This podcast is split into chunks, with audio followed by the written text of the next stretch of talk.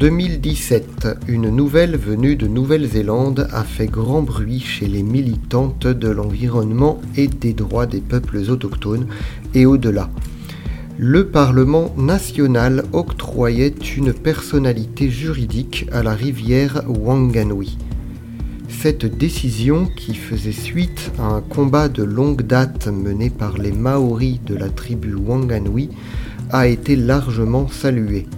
Enfin, l'existence des cours d'eau et de la terre en tant qu'entité vivante commençait à être reconnue au niveau institutionnel. Pourtant, ce n'était pas la première décision de ce type.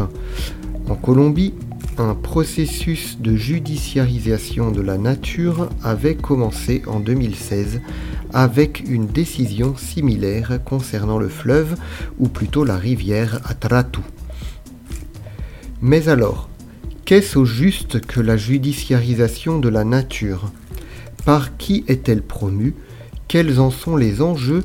Et surtout quelles en sont les applications? Ce jeudi, dans les voies du crépuscule, nous examinons l'exemple colombien de judiciarisation de la nature.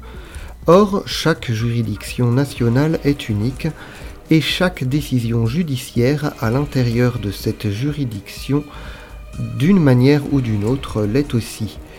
Et le cas colombien ne ressemble pas obligatoirement aux autres à travers le monde. Les voix du crépuscule, anthropologie et sciences sociales sur Radio Campus Paris avec Claire Dubosc, doctorante en sciences politiques à Sciences Po Paris. Jeudi 16 novembre 2023, de 20h à 21h sur Radio Campus Paris 93.9 FM, www.radiocampusparis.org ou sur le DAB+.